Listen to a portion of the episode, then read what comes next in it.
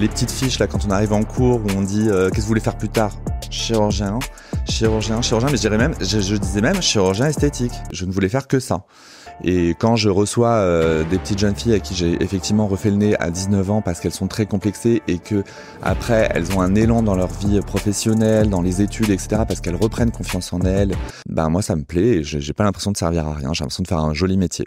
Mais je suis toujours encore, pendant toutes ces années d'études, un peu l'outsider de la fac. Parce que tout le monde est fils de médecin, radiologue, etc. Et en fait, t'arrives en stage et ils connaissent déjà toutes les pathologies. Tu sais, quand t'as les professeurs qui disent, vous connaissez, non, non. Oui, oui, ben c'est, ils connaissent tout. C'est pas possible, ils connaissent tout. Mais je connais rien, je vais jamais y arriver. En fait, cette dame, elle a fait son IRM et elle avait une tumeur euh, au niveau de l'œil. Elle était peintre. Et mon pote a vu la tumeur immédiatement, il l'a adressée euh, à l'hôpital dans la journée, elle a été opérée le soir. Trois semaines après, je reçois une lettre. Et euh, j'en ai pleuré parce que euh, c'était touchant, parce qu'elle m'a dit, vous m'avez sauvé la vie et la vue. Du coup, elle a pu garder son œil. J'ai l'impression que quand je leur dis quelque chose, en tout cas, c'est pris très au sérieux. Ça, ça soulage beaucoup parce que j'ai beaucoup de patients qui me disent, ben, venant de votre part, ça me fait un bien fou. Bienvenue sur High Value Entrepreneur. Je suis Roger. Les entrepreneurs cool et performants dont tu penses qu'ils n'ont pas besoin d'aide sont ceux que j'accompagne. Ce podcast est produit par l'agence Tête de Tigre, l'agence de podcast audio et vidéo. Bon visionnage et bonne écoute. Salut Ren. Salut. Trop content de t'avoir. Euh, Jusqu'à présent, on n'a pas eu de profil comme le tien sur le podcast. Oui, d'ailleurs, je me demandais pourquoi vous m'invitiez. Parce que c'était j'ai beaucoup de chance moi de de, de t'avoir rencontré dans plusieurs euh, à, plusieurs endroits. Je vais pas te présenter euh, pour euh, pas pas te présenter, j'ai pas te de te présenter non plus pour pas te pour pas que cet exercice soit en fait moi je trouve très embêtant et dans le podcast, ce qui est cool c'est que c'est une des particularités du podcast, c'est qu'on présente pas les invités. Le podcast est fait pour qu'on puisse te découvrir aussi. Et je vais directement euh, rentrer dans le vif du sujet en te posant une question euh, relativement euh, deep. Est-ce que toi, aujourd'hui, tu as réussi à devenir la personne que tu voulais quand tu étais plus petit? Alors, sympa la question là pour commencer. Direct. Je sais pas si j'ai atteint j'ai atteint un de mes rêves effectivement parce que j'ai toujours rêvé euh, d'être d'être médecin et je dirais même plus j'ai toujours rêvé depuis tout petit être chirurgien plasticien et réparateur. Donc c'est vrai que la réparation pour moi c'était euh, mon leitmotiv depuis tout petit depuis que j'ai 6 7 ans et pour cela, effectivement, j'ai atteint un de mes objectifs. Après, je suis heureux dans ma vie professionnelle et également dans ma vie euh, personnelle. Donc, on peut dire que pour l'instant, tout va bien. Je sais pas si j'ai atteint mon but, mais en tout cas, tout va bien. Trop cool.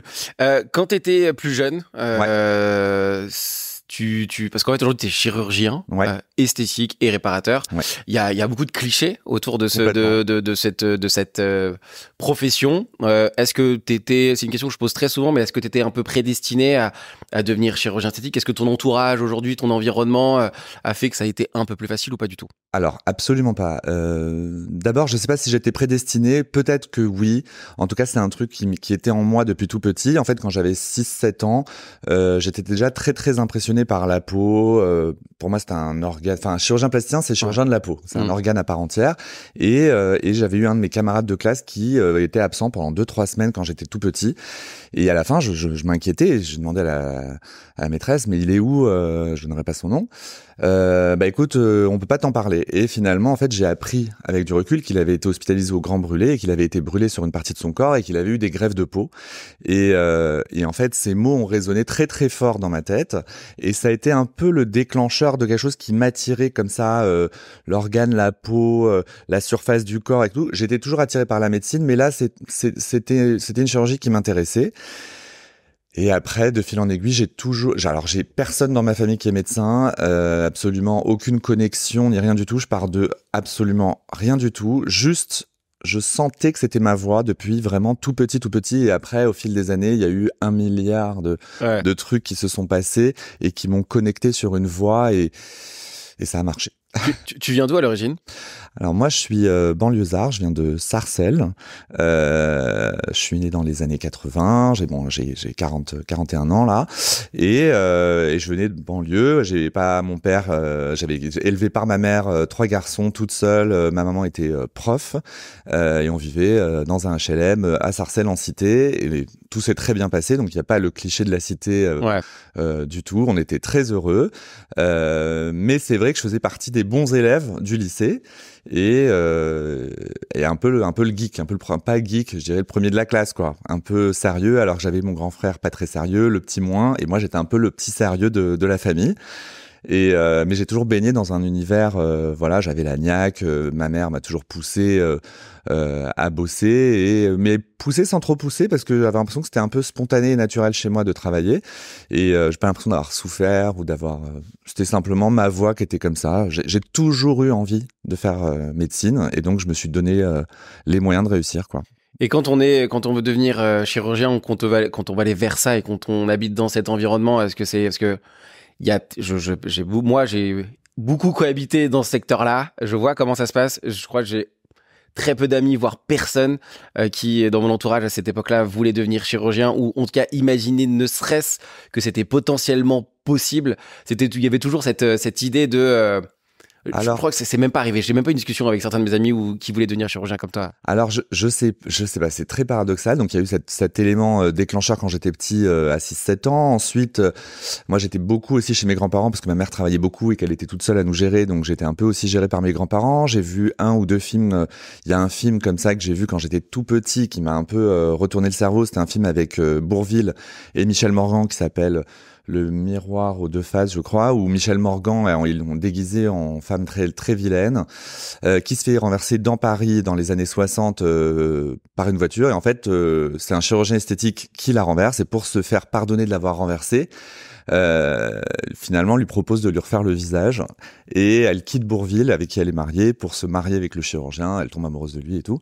Et donc il y, avait cette espèce d'atmosphère comme ça un peu esthétique aussi mêlée à, la réparation et aussi volte-face euh, qui m'a un peu euh, boosté. Donc tous ces tous ces petits ces petits facteurs comme ça, le, la volonté de faire médecine, euh, tous ces éléments m'ont donné envie euh, euh, pas de changer l'apparence des gens, mais en tout cas de travailler sur euh, sur la plasticité, sur la peau. Euh.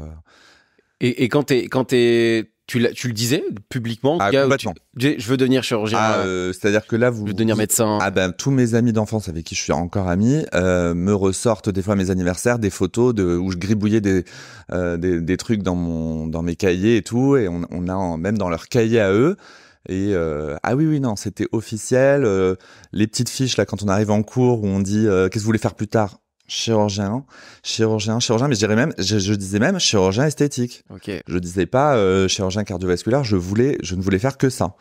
Et ça, c'est une passion. Euh, je peux pas l'expliquer. Ça m'a toujours attiré. Et je pense aussi qu'il y a aussi euh, une participation un peu privée parce que moi-même, euh, je me suis fait opérer. Et euh, en fait, j'avais euh, j'avais le nez avec une bosse euh, énorme et qui m'a toujours complexé depuis que j'étais tout petit. Et en fait, je sais pas si j'étais attiré par le fait que j'allais me réparer moi-même et que j'allais réparer les autres. En tout cas, ce, ce milieu-là, ça me ça, ça, m'attirait, ça me happait.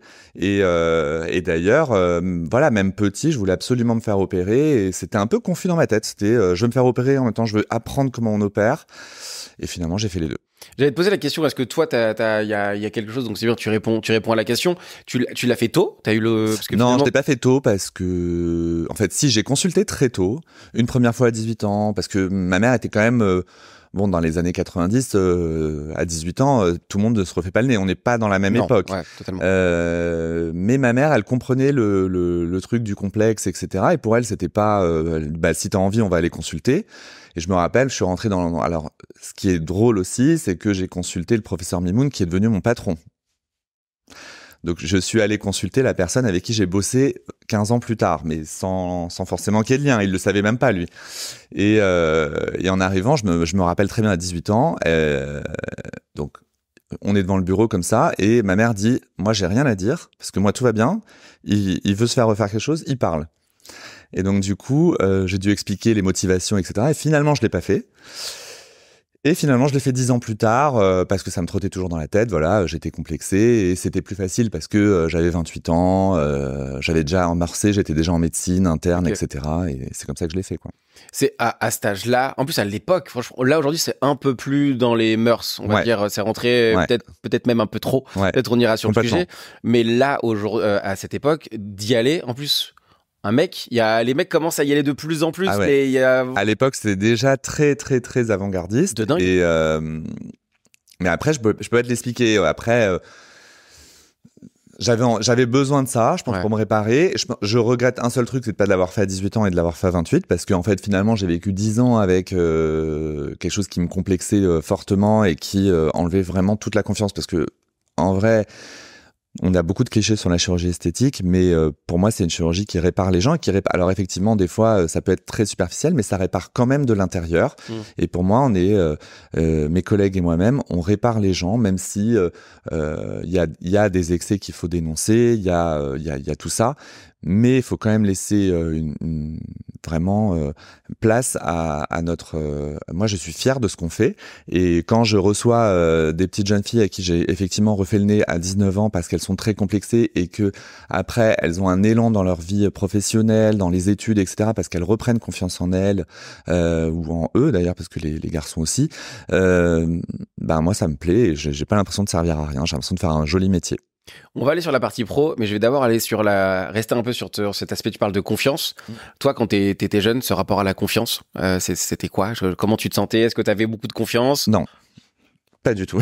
Pourquoi? C'est euh, parce que j'avais un, j'avais un, on va dire, j'avais, j'étais le deuxième déjà. Quand on a une position de deuxième euh, au sein de la fratrie, c'est pas toujours euh, facile. Euh, bon, j'avais, euh, bon bah mon père qui avait, qui, qui était parti quand j'avais trois ans, donc j'avais que la présence maternelle, et j'avais un grand frère qui était un peu le, euh, le le beau gosse, euh, un peu, euh, il, jouait au foot, il jouait parfaitement au foot, très fort à l'école, tout ça, et moi j'étais un peu le second. Et, et c'est vrai que j'avais pas forcément beaucoup confiance en moi, mais bon, j'étais quand même entouré. Et finalement, avec le temps, la confiance, elle s'acquiert avec l'âge.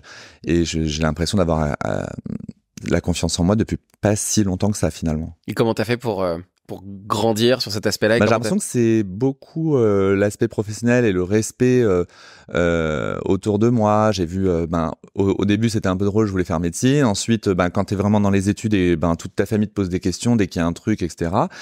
Et, euh, et finalement, bah, ça te donne un rôle dans, dans- sociétal et aussi familial parce que tu deviens un peu le médecin de la famille même si je suis pas médecin généraliste mais c'est vrai que je Mm. j'aide tout le monde je m'occupe de tout euh, dès qu'il y a quelqu'un qui a un petit truc c'est moi qui vais gérer etc et du coup bah ça te le fait d'avoir une position quelque part finalement ça ça aide Bah finalement, est-ce que ce serait parce qu'en fait là vous êtes vous êtes trois et finalement euh, quand on est deuxième, en tout cas dans ce que moi je comprends, peut-être qu'on a premier, on est premier, on est le premier de la Ouais. famille, on est reconnu comme le premier. Le, de- le, le, le dernier de la famille, c'est le petit- dernier c'est le petit chouchou Finalement, le deuxième, il a euh, ce, ce cul entre deux chaises Un de. ouais. euh, Est-ce que finalement t'as T'as as pris confiance que tu as pu avoir aussi cette reconnaissance où tu étais reconnu, pas forcément reconnu dans le sens euh, euh, famous, tu vois, non mais reconnu comme étant quelqu'un, ah, on- il, il a sa place, il a trouvé sa place. Ouais, je pense que c'est ça. C'est, c'est- je pense que pour trouver ma place, j'étais pas bon en foot, j'étais Ouais. pas bon en sport, j'étais pas bon euh, euh, dans d'autres trucs, mais euh, finalement, je me suis trouvé ma place dans les études et euh, et avec une volonté vraiment de réussir très fort. euh, qui me, mais je sais pas, ça venait un peu spontanément quand même. Hein. J'étais Ouais. pas en train de me torturer l'esprit pour sûr. travailler. J'étais euh, simplement euh, un peu studieux, quoi. Quand on veut devenir médecin euh, et que euh, petit défi de confiance, franchement, je pense que tout le monde, euh, personne ne répond. euh, moi, quand j'étais petit, euh, j'avais une super confiance en moi. En tout cas, j'ai pas encore eu Ouais, l'occasion Ouais. d'entendre ça. Euh, L'environnement. Euh, contexte familial aussi, euh, c'est pas évident. Ta maman elle est Mhm. toute seule, euh, c'est un coût. Euh, comment ça, comment comment on arrive à aller euh, À la fac? Ouais, bah à la fac et tout ce qui suit derrière, parce qu'il y a. un- Alors moi, je me suis heurté. Ben, moi, je venais de vraiment de banlieue. Euh, je te dis la vérité, quand j'allais à Paris, c'était genre, waouh, tu vas à. Paris. Mais je me suis pas douté qu'il y avait des différences euh, aussi fortes. Et c'est vrai que quand je suis arrivé à la fac, euh, moi, je suis arrivé. Bon, j'ai eu mon bac euh, avec mention, etc. Tout s'est très bien passé. À Sarcelles, j'étais un peu, waouh, il a eu la mention, genre limite il y avait une prime à, à la mairie parce que j'avais eu une mention, genre ça, tu Ouais. vois.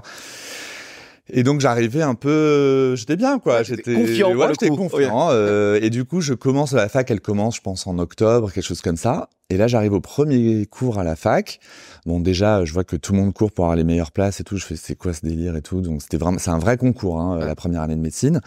Et euh, et en fait je m'aperçois que tout le monde connaît les cours et tout le monde a déjà les cours. Et là je dis mais c'est quoi ce c'est quoi ce truc? Et en fait Bah, moi, je viens de banlieue, je connais pas. Il y a pas beaucoup de gens qui font médecine en banlieue. C'est pas genre dans ton lycée, tout le monde parle de Ouais. ça. Ouais, l'année prochaine, on va, euh, on va à Bichat, faut faire ci, faut faire ça. Je ne connais rien. Et en fait, tout le monde achète des cours. Les cours des gens qui sont de la précédente promo pour avoir les cours déjà faits sur papier. Et ils ont tous fait des classes de prépa avant les cours, payées par les parents. Mm. Chose que je ne connais pas. Donc, je me viande totale euh, la première année. Enfin, totale, non, j'exagère, mais vraiment, euh, je me mange une belle raclée. Com- comment tu le vis? C'est-à-dire que t'arrives, tu découvres ça, et qu'est-ce qui se passe dans ta tête à ce moment-là? Ou Bah, après les premiers mois euh, Non, en fait, euh, je, me- je me dis, mince, j'étais pas préparé, mais je me dis pas, j'ai pas de chance. je me dis juste, ah mince, je suis pas préparé en fait. Et, euh, et du coup, je me dis, bon, bah tant pis, je perds un peu le pied quand même. Et je me dis, euh, quand tu dis faire pied, ça veut dire. bah, c'est-à-dire que je me dis, bon, bah laisse tomber, c'est mort, tu vas jamais y arriver. euh, Enfin, ils sont tous devant toi, quoi. C'est parce qu'on a un classement, etc. Et donc, du les coup, derniers à un moment ou même pas? Je suis Pas pas loin. loin. Ouais. Je suis pas loin. Et, euh, et je me dis, mince, bon, là, je suis, le premier semestre, c'est irrattrapable. Donc, qu'est-ce que je fais? Je continue, je continue pas, hein. Et en fait, au lieu de me dire j'arrête, je me dis, OK, j'arrête de bosser autant. En fait, je vais me trouver un job. Et je vais bosser pendant cinq, pendant 4-5 mois. Et avec cet argent, je vais me payer la prépa pour l'année d'après. Ok. Et c'est comme ça, en fait, que j'ai pu, euh, du coup, en fait, ce que je me suis dit, j'ai dit, j'arrête de bosser totalement à la fac, je vais un peu à la fac pour prendre des Mm. cours, mais je vais me trouver un job. Je me trouve un job, je gagne des sous, je mets tout de côté, et je commence ma prépa, du coup, mi-août. Et là, je me refais une année, et c'est comme ça que j'ai réussi. Ça coûte combien de prépa euh? Ah, ça devait coûter, euh, à l'époque, euh, 5000 francs, je crois qu'on était encore en francs, euh, pour le premier semestre. Enfin, ça a coûté une dizaine de milliers de francs, quoi. Donc, euh, c'était quand même beaucoup de sous. Ah ouais, ça reste une somme. Et à l'époque, euh, ouais, c'était pas la même époque. Donc euh, effectivement, j'ai bossé pour me payer ça, pour me payer mes vacances, pour me payer les cours. Il fallait acheter les cours parce qu'en fait, sinon, t'avais des cours, euh, t'avais des mecs qui se faisaient des cours papier, nickel et tout, et donc t'arrivais, t'étais euh, tout prêt, tout était prêt. Donc tu gagnais du temps. Ouais, il y a un gain de temps. euh, y a- cette inégalité, euh, euh, quand tu, toi, quand tu la vis, t'es même pas un peu révolté. Tu, Non, je suis pas du tout révolté parce que je considère que déjà on est dans un pays où euh, on a la chance d'avoir des études gratuites. Enfin, moi, je j'ai pas payé la fac, quoi. Donc, ok, il y a ça euh, à régler, mais quand tu vas dans, d'autres- tu vois d'autres pays, tu te dis, ok, il y a personne qui peut faire médecine quand tu viens de banlieue. Et là, au contraire, non, non, je me dis pas ça. Je me dis bon bah go, je vais, je vais, je vais y aller, je vais bosser, puis je vais me les payer, quoi. Je me suis jamais dit inégalité, euh, truc. euh, non, non. ça, La ça même- petite inégalité, c'est peut-être éventuellement le fait d'habiter un peu loin de la fac et que du coup je mettais une heure, je mettais plus en notion de temps. Je disais, ah putain, ils habitent à 10 minutes eux de la fac, moi je mets une heure et quart pour rentrer, je perds du temps.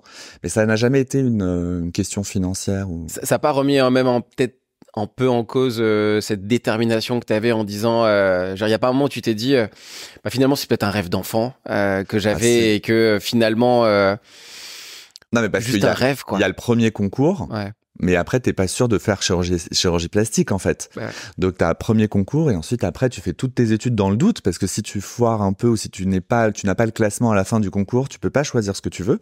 Et du coup, euh, du coup j'ai eu aussi deuxième concours du coup en sixième année où ça s'est bien passé. Et c'est comme ça que j'ai pu choisir. On- on- la première année alors tu, tu- le standard tu loupes la première année Ouais. euh, qu- quasiment comme tout le monde pas tout le monde mais il y en a beaucoup qui loupent la première année Ouais, là tu la, la première la, la deuxième première année détermination ouais, là tu là tu cartonnes ouais. ok. Non, je, ça En passe. tout cas, ça passe.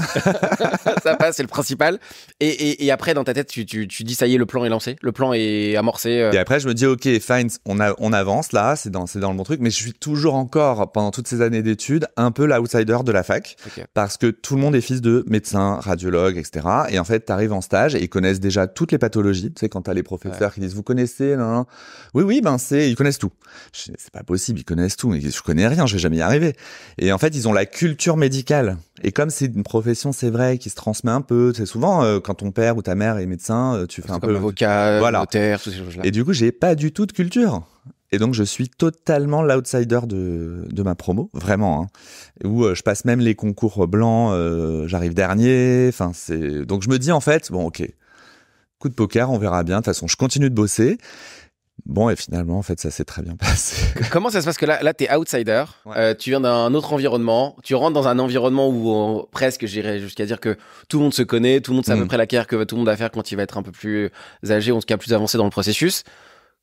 Tu te fais des amis, t'arrives à te faire euh, parce que là t'es, t'es- il y a, il y a deux mondes différents. Parce que toi, comment, comment tu te, je me fais, je me fais des, des, des, des connaissances. Euh, dans ma promotion, en tout cas, non, j'avais pas, j'avais pas forcément d'amis parce que je me reconnaissais pas en fait. Euh, j'avais des potes euh, comme ça, mais c'était, je, je me faisais pas des soirées le week-end ou des trucs, potes de fac quoi. Mm. Donc non, on peut pas dire que j'ai toujours été plutôt épaulé par mes amis d'enfance qui eux euh, n'avaient pas forcément fait d'études et en fait c'était un peu mon équilibre parce qu'ils étaient super cool avec moi, ils savaient que bah eux ils avaient déjà commencé un peu la vie pro et donc euh, je sortais, euh, je payais euh, hmm. rien. J'étais vraiment plutôt supporté par mes amis d'enfance. Mais j'ai pas noué fortement de, de liens à la fac. comment tu le vis ça? Parce que là, il y, a une, y, a une, y a une grosse part de solitude. Genre, il y a les trajets, de là-bas, t'arrives là. Ouais. Comment toi, tu le vis à ce moment-là? Écoute, pour moi, la fac, c'était la fac. J'allais pour bosser. C'était déter. Et en fait, comme j'étais assez équilibré de l'autre côté, ça m'a pas plus perturbé que ça. J'y allais vraiment en mode bosser. Et donc du coup, bah finalement, oui, ben finalement, en fait, je gagne des points parce que tout le monde était là en train de faire des soirées, des trucs et tout, et moi, aucun rapport. J'étais, euh, bah tu viens pas euh, Non, je viens pas. Non, non. Euh... finalement, c'est un des meilleurs contextes pour commencer à performer, genre en mode focus, focus, focus. Ah, j'étais focus. J'étais focus, et comme j'avais de l'équilibre à côté avec euh, mes potes, bah aucun problème. Donc du coup, c'était vraiment ligne droite. T'étais un peu la rockstar avec tes amis, parce que moi, je sais que j'ai des potes euh, qui étaient qui étaient des tronches, qui étaient qui était et c'était on les il y avait ce truc de ah, lui il est dans un non. Même pas? Ok. Non parce que en fait je ne parlais jamais est-ce que tu faisais. Non pourquoi C'est parce que j'ai pas. Enfin, pour moi, il y avait une espèce de dichotomie entre ma vie euh, de fac et le reste. Et en fait, quand j'étais avec mes potes, je voulais pas les gaver avec euh, tout le truc. J'étais complètement euh, normal et limite, oui, bon, ok, je fais médecine, ok, mais j'étais pas en train de raconter. J'ai fait ci, j'ai fait ça, on s'en fout. Mmh. Et non, j'avais deux, une espèce de double life comme ça avec euh, le, le pro mais à fond.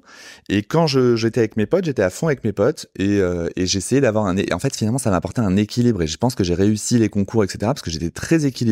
J'ai compris qu'il fallait avoir euh, une vie saine. mais déjà à l'époque, je me faisais des, des petits plannings, des emplois du temps très carrés et tout. Et c'est comme ça que finalement ça a marché. Hein. Quand tu avances, euh, au bout de combien de temps tu deviens chirurgien ça? Bah, Une fois que tu passes le concours au bout de la sixième année, tu as un concours où tu choisis finalement ta spécialité. Et encore malgré tout, il y avait encore un petit obstacle. Je savais pas, il y, avait cinq places pour être chirurgien plasticien. Ok, et là je suis sixième. Ah ouais. et tout le monde devant veut prendre, veut prendre ses places. D'accord? Donc là je suis, bon bah, je rate le truc à une place. Et euh, se passe le premier semestre, le deuxième semestre, donc je bifurque en ORL, ophtalmo, euh, voilà. Ça me plaît pas en vrai, hein, et je me dis, euh, ça va être dur parce que ça me plaît pas. Mm. Et là, par miracle, je sais pas pourquoi, il y a la première de la promo qui vient me voir, elle me dit, écoute, moi, ça me plaît pas du tout, euh, chirurgie plastique, je vais arrêter. Du coup, tu vas pouvoir prendre ma place. Et du coup, grâce à, cette fille, ben, le, tu vois, le destin, c'est le destin. Hein. Et ben, grâce à cette fille, j'ai pu, euh, j'ai pu rentrer dans le cursus et, voilà. Et du coup, j'ai coup de coup de chance, coup de chance, de, de dingue. Ouais, coup de chance ou destin. Ouais, je sais pas. Tu, tu, tu, parles encore là cette, euh, tu lui parles Non, en vrai, j'y ai repensé il y a pas très longtemps et ça me ferait plaisir de lui dire à quel point. Euh, bah, ça a changé complètement ta vie. Ouais. Et vraiment, ben Caroline, elle s'appelle Caroline. Si tu nous écoutes, merci à toi. Qu'est-ce imagine, euh, on va aller dans un truc moins sympathique, mais imagine, tu serais pas devenu chirurgien ou t'aurais pas fait ça. Qu'est-ce que tu aurais fait, tu penses? Ah, une autre, carrément pas médecine du tout? Je sais pas, est-ce, que tu aurais. Parce que là, pour le coup, euh, concours, 5, 6, euh, concours terminé. Non, si j'avais pas commencé les études de médecine, je pense que j'aurais été dans, dans un truc un peu, un peu euh, de design ou de. Un truc en tout cas un peu artistique. ou architecte ou du design tout ça ça c'est quelque chose qui me plaît énormément l'étranger non?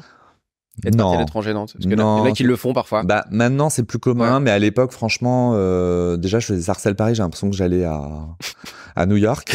euh, non non, là euh, non non non, j'allais pas aller à l'étranger, non c'est trop compliqué. Donc trop cool. Donc bah le, destin et la chance te font passer. Qu'est-ce qui se passe dans ta tête à ce moment-là? Ça y est, genre ça y est, est droite.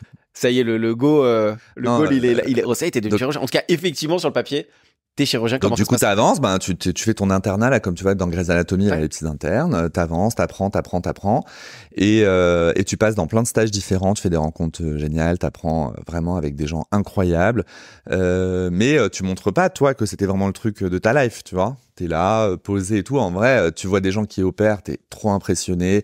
Moi, je vois tous les gens qui m'ont appris euh, depuis tout jeune, je les trouve extraordinaires et d'ailleurs, j'ai vraiment profondément du respect pour euh, pour pour, pour la médecine en France euh, parce que on est un, on a un, je pense que les gens ne se rendent pas compte en France le niveau euh, de connaissance et le niveau de la médecine, c'est aussi on, brille autant que le luxe en France. tu vois ce que je veux dire? Genre aux yeux des étrangers, euh, il y a beaucoup d'étrangers qui viennent se faire soigner en France parce que les médecins en France sont euh, les médecins. Je parle pas que des médecins, évidemment, je parle du, du, système de santé, les infirmières, les aides-soignants. C'est c'est vraiment exceptionnel par rapport à d'autres euh, d'autres pays.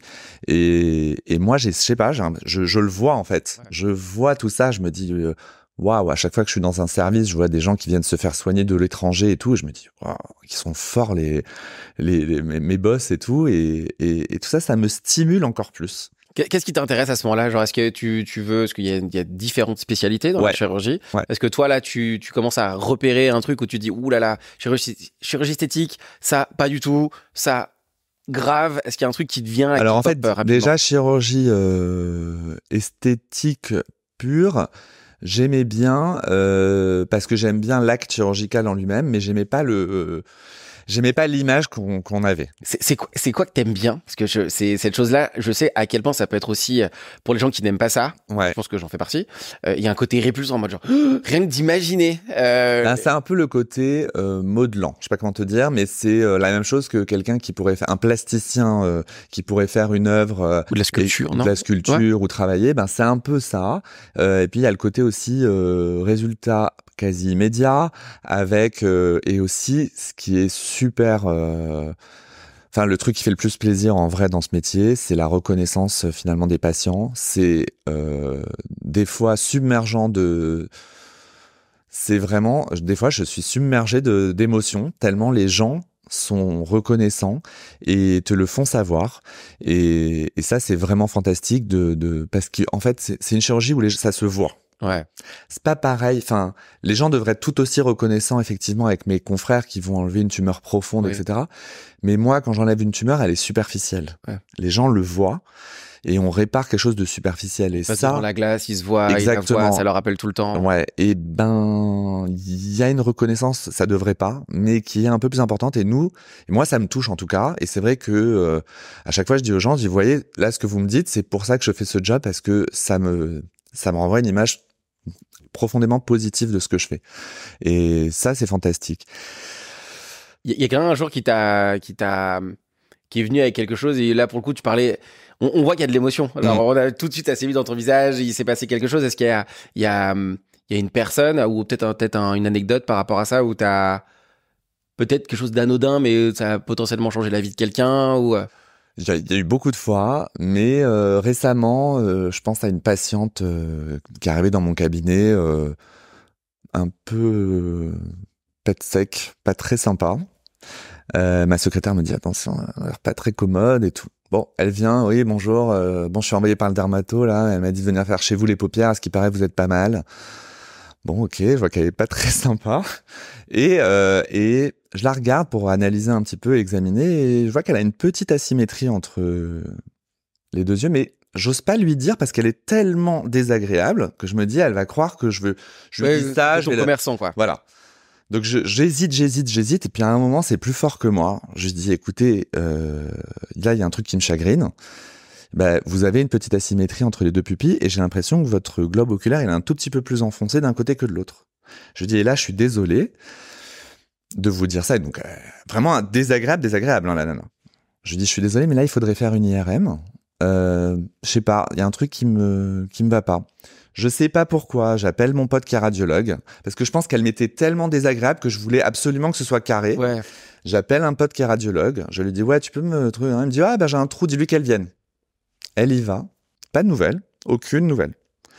Trois semaines après, je reçois une lettre. Et euh, j'en ai pleuré.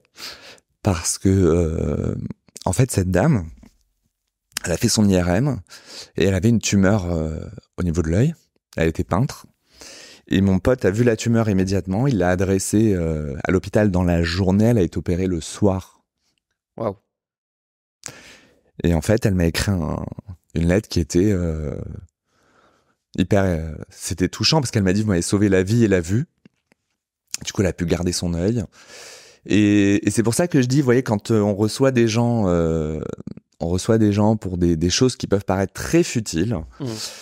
Ben, euh, moi, j'essaye toujours. C'est pour ça que effectivement Instagram, etc. J'essaye de montrer une image positive de ce que de ce qu'on fait, de notre métier à nous, parce que on a toujours cette image de la chirurgie esthétique stupide, bimbo, euh, superficielle et tout, alors que en vrai, moi j'ai vraiment l'impression qu'on on fait les choses bien et en tout cas dans notre pays, on a des tous mes collègues c'est, sont, sont, sont, des praticiens extra.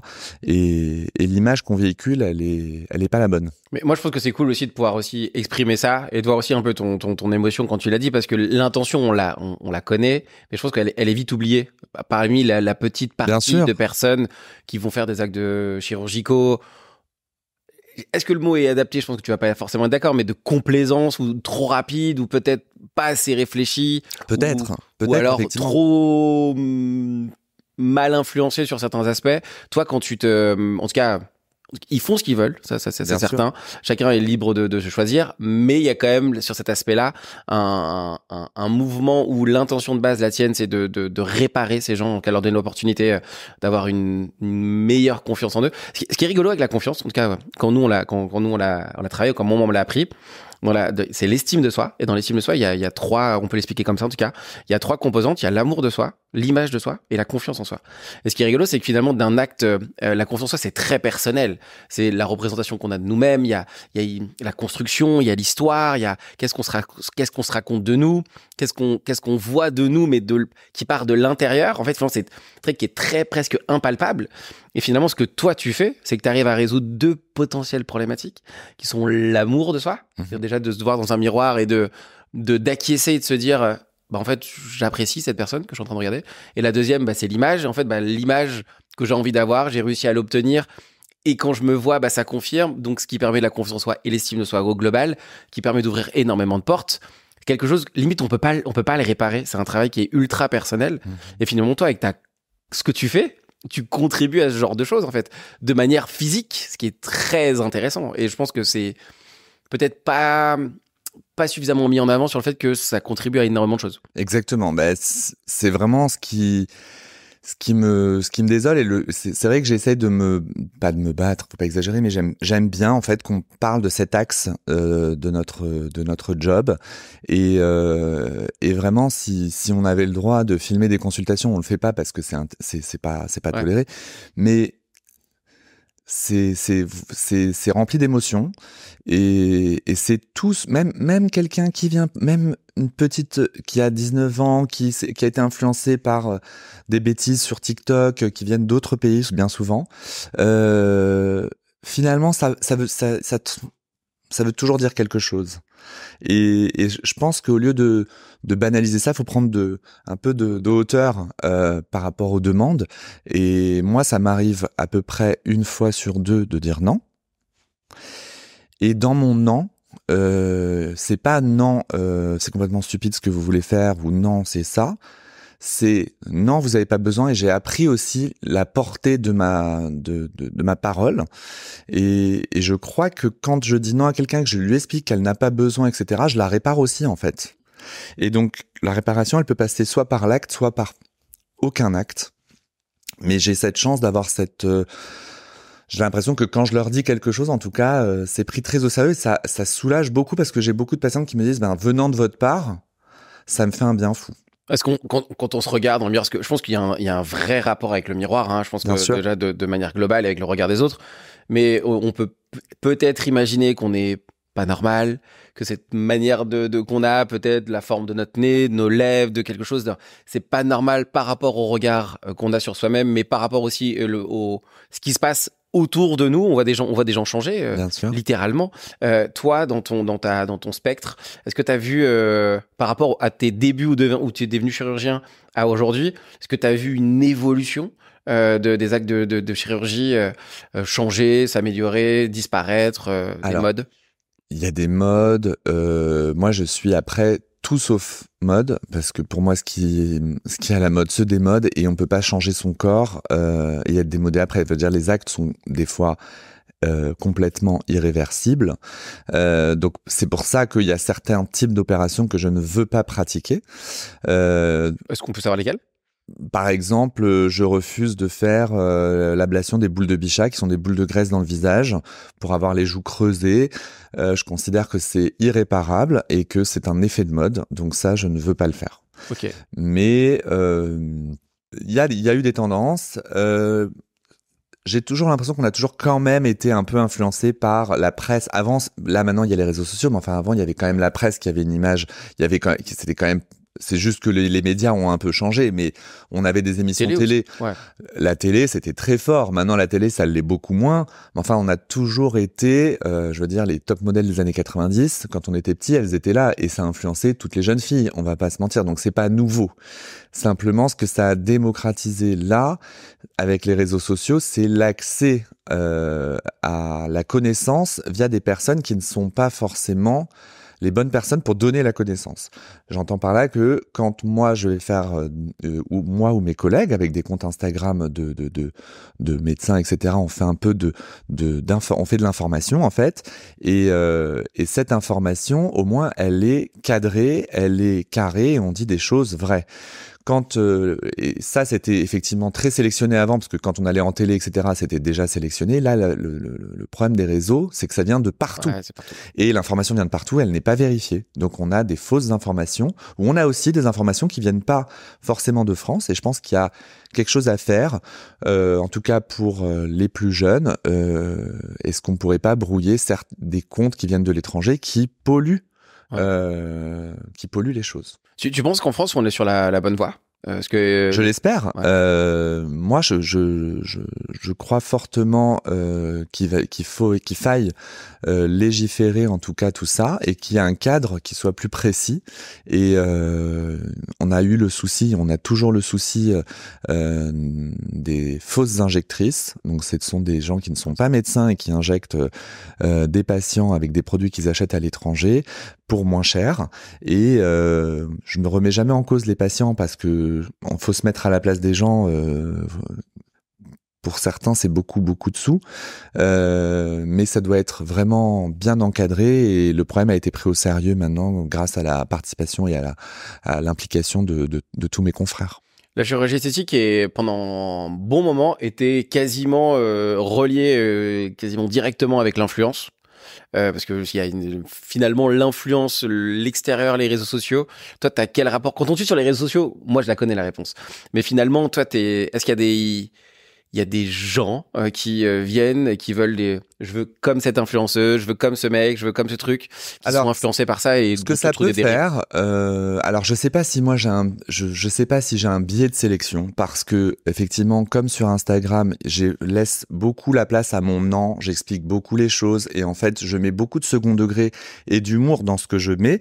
Du coup les gens euh, savent que venir chez moi, enfin c'est c'est c'est pas pour de la rigolade. C'est-à-dire que je vais jamais dire oui pour rien.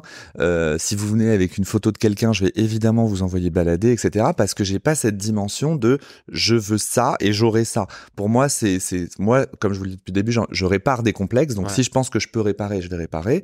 Mais euh, et du coup, j'ai un biais de sélection à mon cabinet où j'ai pas forcément des gens qui vont me demander des choses comme ça.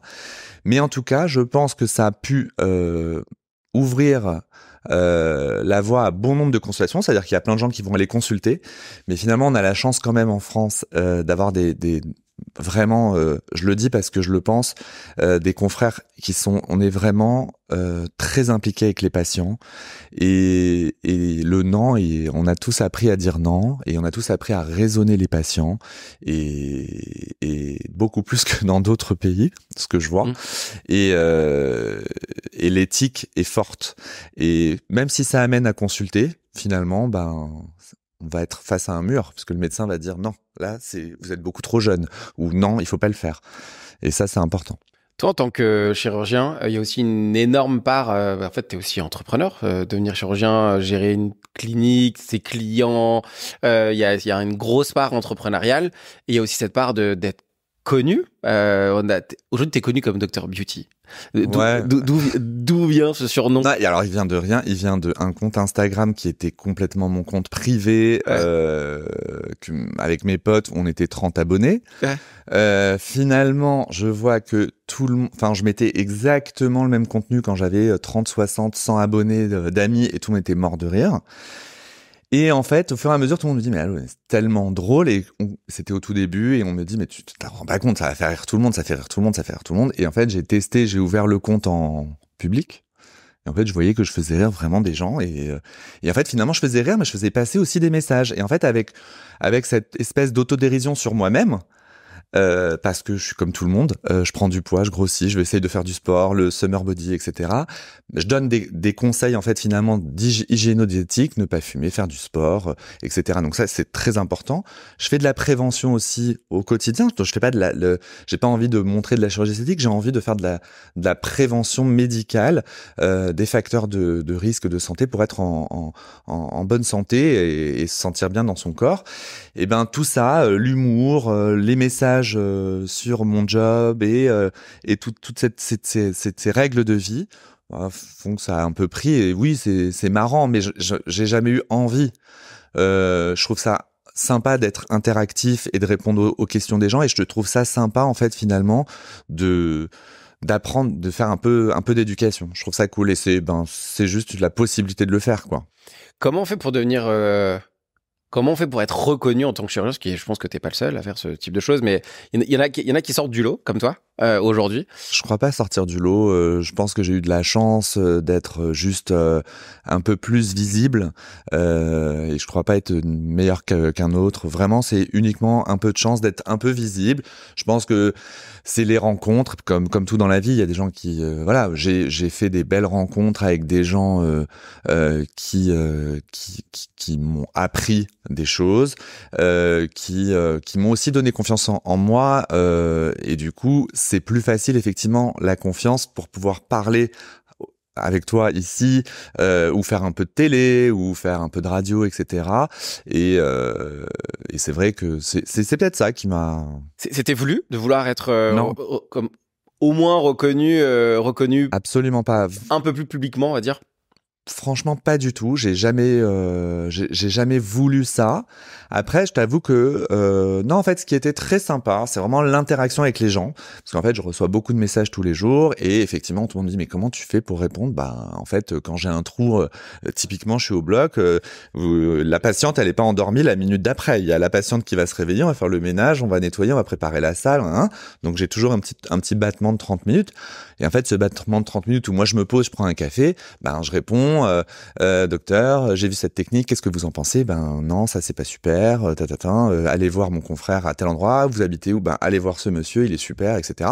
Et en fait, je fais ça au quotidien et ça me plaît d'être en interaction avec plein de gens, mais j'ai pas euh, rien de plus quoi. C'était pas une vocation pour toi de te dire je veux être reconnu et être connu comme étant la personne qui fait des chirurgies pour des Ah gens non. un peu famous ou. Alors franchement, alors pas du tout parce que sinon je serais pas resté à l'hôpital. Euh, justement, au contraire, j'essaye tout le temps. Et ça m'arrive et c'est un peu à double tranchant parce que ça, ça me, des fois je reçois des messages où ça me, franchement, ça me fait, ça me, ça me- limite ça me bouleverse parce que c'est vraiment pas du tout mon univers. Euh, j'ai reçu, oui, bonjour docteur, je rêverais de venir vous voir, mais je sais que vous ne prenez en charge que des stars. Je vois très Et là, C'est- ouais, je- pour moi, c'est pas possible en fait d'entendre ça. Et, euh, et du coup, euh, ben, j'ai dit donnez-moi votre numéro. Hop, je fais appeler ma secrétaire, je lui donne rendez-vous demain. Il vient de vous donner le truc pour avoir un rendez-vous demain. Genre, vous venez d'avoir euh, le, le truc pour avoir un rendez-vous Voilà, demain. c'est quelque chose que je déteste en fait Ouais. parce que je soigne vraiment tout le monde et je suis resté. J'aurais pu ne travailler que en privé Ouais. et en fait je travaille la moitié du temps à l'hôpital Saint-Louis euh, à Paris où je fais de la réparation et des cancers de la peau et, et, et pour pas grand chose Mm. et si j'avais voulu justement prendre cet axe ben ça fait belle lurette que je serais parti de l'hôpital. Alors je reste très profondément attaché à mon service et au professeur Mimoun, qui est encore le patron de ce service et que j'avais consulté donc quand j'avais 18 ans et qui est pour moi euh, mon mentor et qui m'a, euh, qui est euh, comme un père et, euh, et qui m'a beaucoup, beaucoup, j'irais presque tout appris. Est-ce que euh, t'habites toujours à Sarcelles? Que là, finalement, la- l'histoire n'est pas terminée. Hein, une longue vie, euh, Oren, hein, bien évidemment. Mais là, le changement de vie radical. Je, Ouais. Tu passes d'une vie aussi. euh, elle a une vie aujourd'hui. En plus, t'es papa. Ouais. Euh, je crois que t'as une- deux petites filles. Trois. Trois petites filles. Ouais. Euh, cadre de vie totalement différent. Mm. Comment tu comment tu vis cette vie euh Je la vis plutôt euh, sereinement parce que j'ai pas l'impression de l'avoir volé. Euh, donc euh, je suis très apaisé par rapport à tout ça et en fait j'ai plutôt envie de, de, montrer une image positive que bah, finalement on peut venir de moi, j'aime pas qu'on décrit la banlieue comme un endroit euh, horrible où on peut pas s'en sortir. Alors oui, il y a des, il y a des difficultés. Euh, oui, c'est pas facile pour tout le monde et euh, il y a sûrement des barrières que je n'ai pas eues. Euh, mais quand même, on est dans un pays où on peut faire des études. Et j'ai pas eu de passe droit, j'ai rien eu du tout. Je me suis tapé et j'ai bossé. C'est moi qui bossais six jours sur 7 dans une pharmacie pour euh, pouvoir me payer mes études et qui euh, partait en vacances euh, avec cet argent que je, gagnais. Et rien que pour ça, maintenant, le fait effectivement de vivre bien, bah oui, oui, je vais pas mentir, tout va bien. J'en suis fier. Bah, c'est une super réussite. Ouais. Euh, le parcours est aussi intéressant. Et je pense que c'est aussi intéressant de dire, de, de, de te voir euh, de où est-ce que tu pars et où est-ce que tu es aujourd'hui pour dire, ouais, chirurgien, c'est aussi accessible à absolument tout le monde. Mais même si vous voulez pas devenir chirurgien, si vous voulez faire autre chose dans autre votre vie. Chose. Ouais, ouais, bien sûr. C'est, c'est en fait, j'ai l'impression, enfin, c'est un peu cliché, mais franchement, j'ai fait vraiment ce que je voulais. Ouais. Et j'ai eu cette chance de pouvoir y arriver et, mais j'ai quand même l'impression que, alors il peut y avoir des, des, des, des, bâtons dans les roues, mais on est quand même dans un pays. Euh... Ça reste encore possible si ouais. on se bouge le cul. Si quoi. on se bouge le cul. Euh, si euh, tes enfants euh, plus tard viennent, viennent te voir en te demandant euh, je veux changer quelque chose chez moi, ce serait quoi ta réaction? Comme euh, comme avec une patiente euh, lambda, euh, ça dépendra un petit peu de, de du contexte et de la possibilité. Et est-ce que j'estime que c'est, je fais assez confiance en mon en mon bon sens. Je sais pas comment je réagirais. En tout cas, j'opérerai pas, ça c'est sûr. Ouais. ouais. On n'opère pas les gens de sa famille? Non. Ouais. C'est c'est. Il y a trop d'affect. Ouais. Je pense qu'aussi. Euh, non, non, faut faire confiance ouais. et adresser. Et voilà, on peut être submergé d'affect et ne pas raisonner euh, de manière euh, pragmatique si on opère. On arrive à la fin. Euh, est-ce que tu as, euh, comment dire, est-ce qu'il y a un, un, succès ou un sacrifice que tu as fait pendant ce parcours? Euh, Peut-être que tu peux nous, nous, nous dire pour terminer euh, sur ça, pour une touche soit un peu inspirante, soit humour, parce que tu es quelqu'un de très drôle quand on te sur les réseaux. Hein. euh, moi, je t'ai connu, comme je te disais au début, euh, aussi un peu et beaucoup grâce à ma femme euh, qui m'a dit il est trop drôle. Euh, elle va me demander un rendez-vous juste après. je vais essayer de faire ça avec toi. Faut voir avec la mienne. Alors. Blague à part, est-ce qu'il y a quelque chose que tu veux nous partager non, euh, je pense que j'ai eu beaucoup de chance aussi euh, d'avoir rencontré euh, ma femme, qui euh, qui finalement a été très présente euh, à mes côtés au tout début. Elle m'a connu jeune et elle n'était pas là en train de se dire il va être chirurgien celui-là. Je le... Elle m'a connu, j'étais rien du tout et, et elle m'a toujours supporté. Elle s'est toujours mise un peu à l'écart, un peu dans l'ombre. Et et je sais que ça a été un sacrifice pour elle. Et j'aimerais maintenant, en fait, moi j'ai atteint un quelque chose. Je me suis, je, je me suis fait plaisir accompli, dans ma ouais. vie accomplie. Et ce qui me ferait plaisir maintenant, c'est que elle, elle, euh, elle fasse ce dont elle rêve, et que moi je me mette un peu euh, de côté. Et rêve de quoi ta femme? Bah, il faudra l'inviter. Et tu sais quoi, il me reste une place. Là, on peut, ça peut aller très très vite. Moi aussi, on peut peut-être la faire la fois prochaine. Mais en tout cas, merci beaucoup, Oren. Euh, je suis très content d'en avoir appris un peu plus sur toi. Je pense que les gens qui nous écoutent aussi. Merci beaucoup. Merci et j'espère à très vite. À très vite.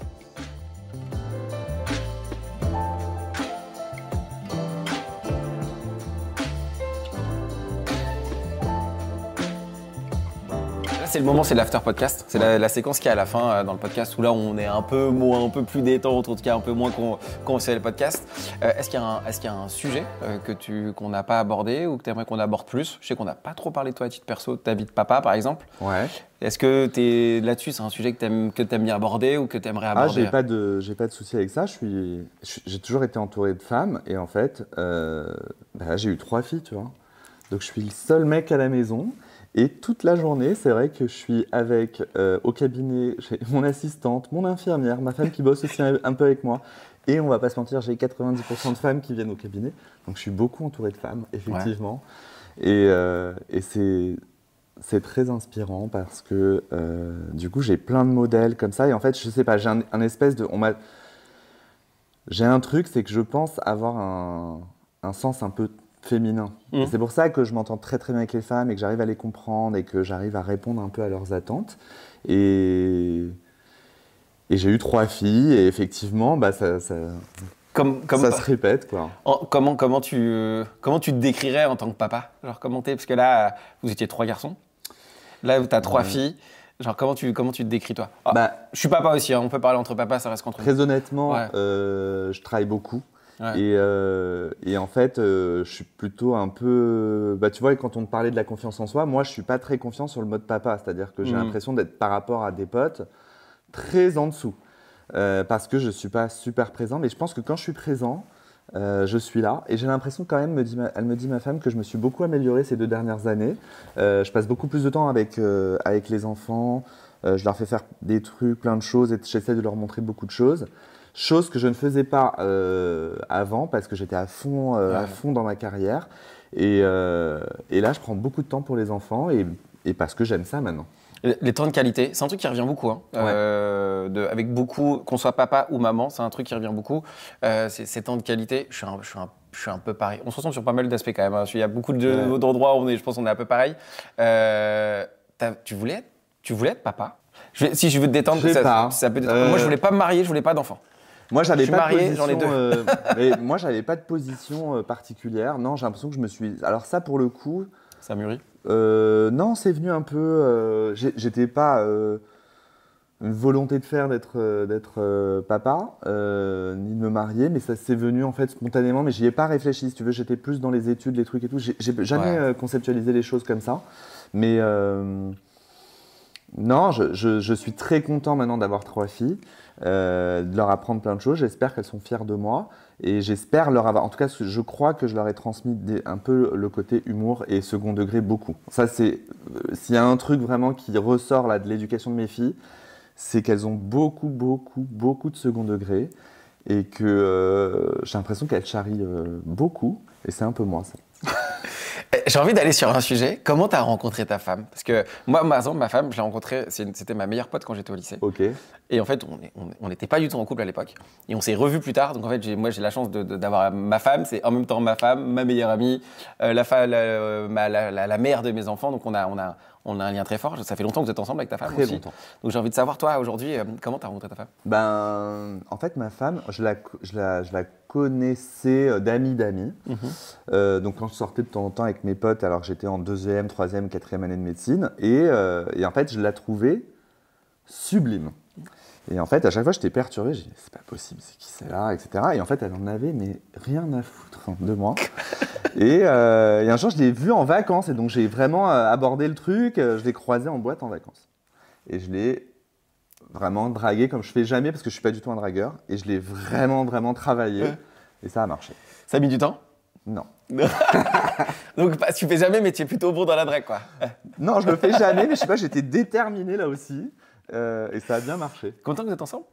Ah là là, depuis. Est-ce que vous avez- euh, Savoir si je te bats en termes d'année de ouah, mariage. 2006 Ah, t'as gagné. 2006. Depuis 2006.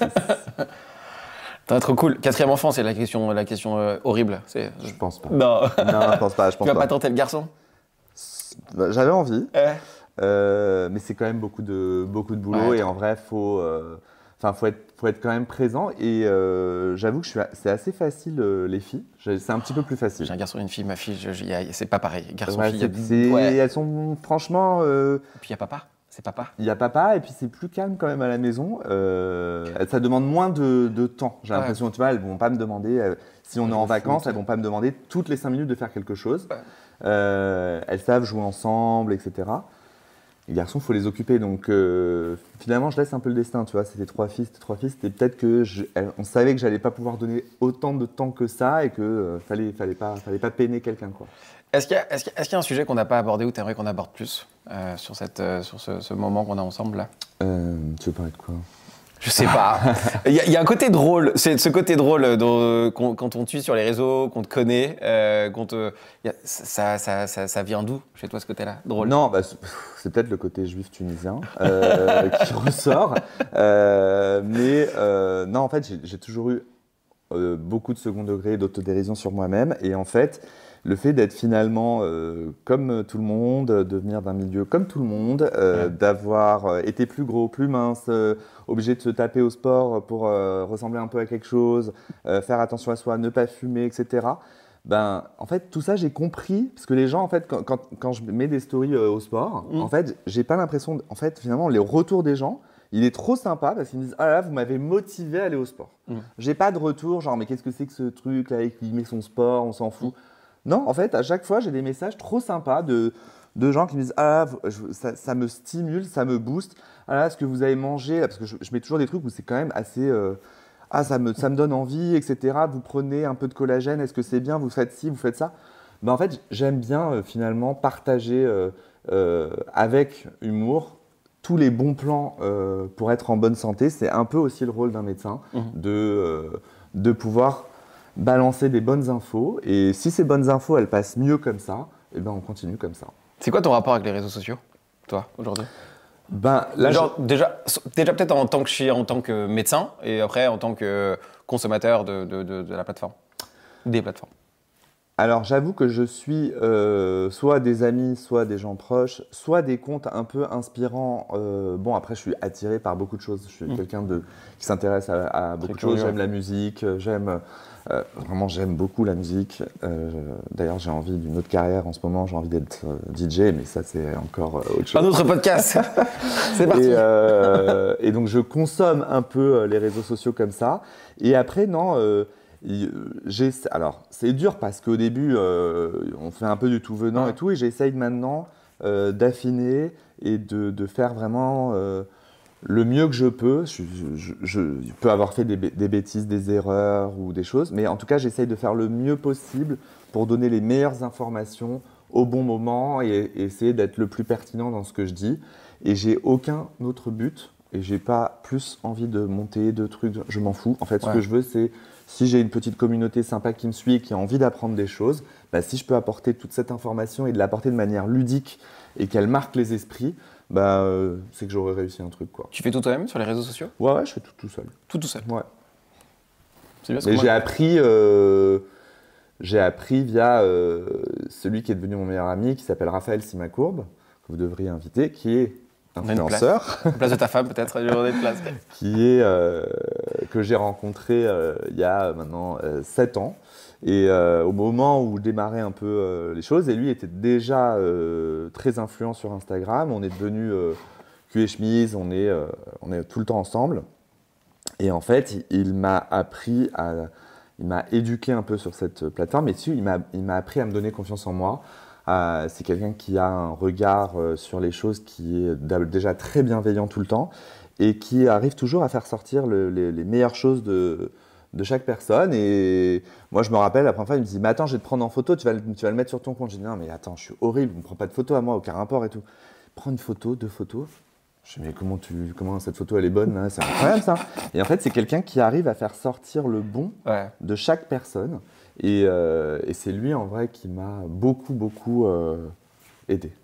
Est-ce que tu conseillerais à un chirurgien d'aller sur les réseaux sociaux? Parce que là, il y a, t'es présent, il y a de plus en plus qui sont présents, mais est-ce que de manière globale, les, médecins et le corps médical devraient aller sur les réseaux sociaux ben, En fait, Français. Comme, comme, je, comme ce que je, je, je vous l'ai dit, j'ai dit tout à l'heure, je trouve que les informations euh, doivent être données par les personnes qui connaissent. Ouais. Et euh, il faut vivre avec son temps, on avance, et je préfère que les informations elles viennent de mes confrères, des gens mmh. qui ont fait des études et qui sont diplômés, plutôt que d'avoir des informations qui viennent du tout venant, de tout et n'importe quoi. Et, au moins, euh, l'éducation et la prise en charge des gens, elle sera bien cadrée.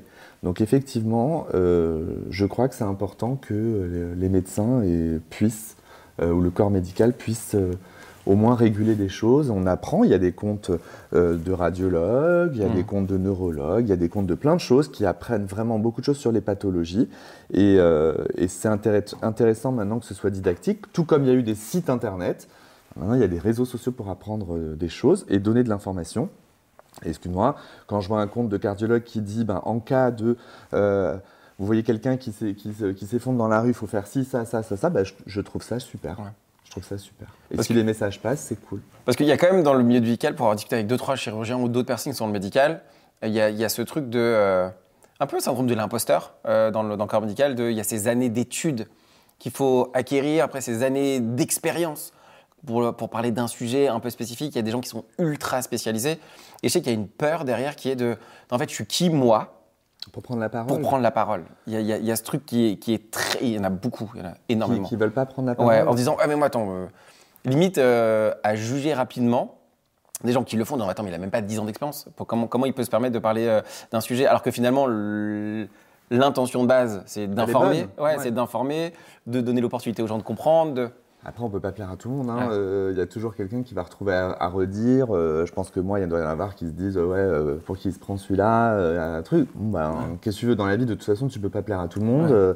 Mais moi, je vois tellement les choses avec bienveillance Ouais. et je vois pas ce côté-là que je serai jamais. Enfin, moi, je me dis, les gens sont. Tu vois, j'ai pas été éduqué avec une façon de voir belliqueuse, etc. Pour moi, quand je vois des comptes comme ça, je trouve ça super. J'ai j'ai des confrères qui font des trucs géniaux sur Instagram, des contenus Ouais. euh, euh, canons. Euh, coucou à Frédéric Lange, euh, que j'adore. Et, et en fait, c'est super finalement d'avoir la possibilité d'éduquer un petit peu les gens et de donner des informations euh, précises. Alors si maintenant ça passe ben, par euh, des vidéos et pas euh, de la presse ou des magazines ou, Ou des, des lectures d'études. ou Exactement. ouais. Bon ben.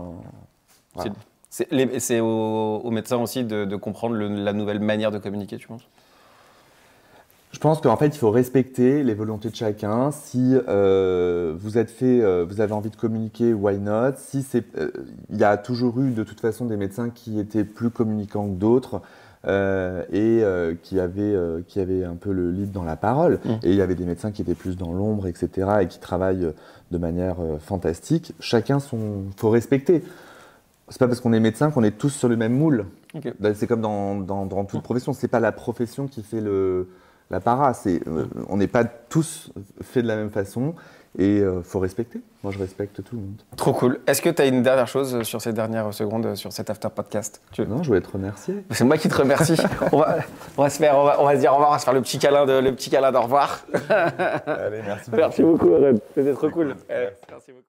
Merci d'avoir regardé cet épisode. N'oublie pas de t'abonner, de liker et de commenter. Merci et on se retrouve au prochain épisode.